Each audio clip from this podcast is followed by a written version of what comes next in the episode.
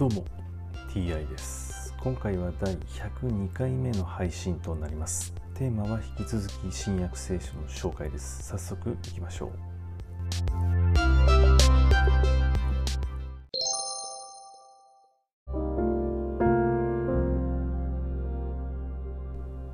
新約聖書第101回。今回は2人の盲人を癒すというお話です。一行がエリコの町を出ると大勢の群衆がイエスに従った。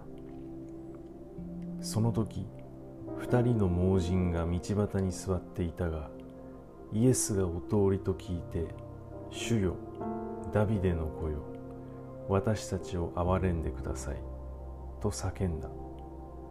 群衆は叱りつけて黙らせようとしたが二人はますます「主よダビデの子よ。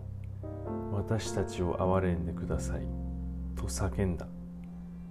イエスは立ち止まり二人を呼んで何をしてほしいのかと言われた。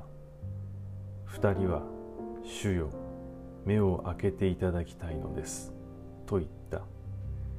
イエスが深く憐れんでその目に触れられると盲人たちはすぐ見えるようになりイエスに従った。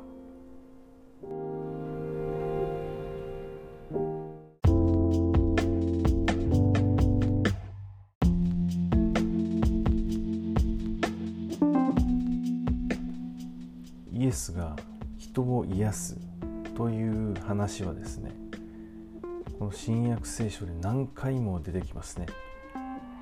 のラジオの放送も遡っていただくとその人のね病を癒したり目が見えるようにしたり耳が聞こえるようにしたり話せるようにしたりですとかさまざまな、えー、人間を癒しているという話が何回も出てきますので、まあ、ぜひねご興味がおありでしたら過去の放送回を遡ってお聞きいただけると幸いです。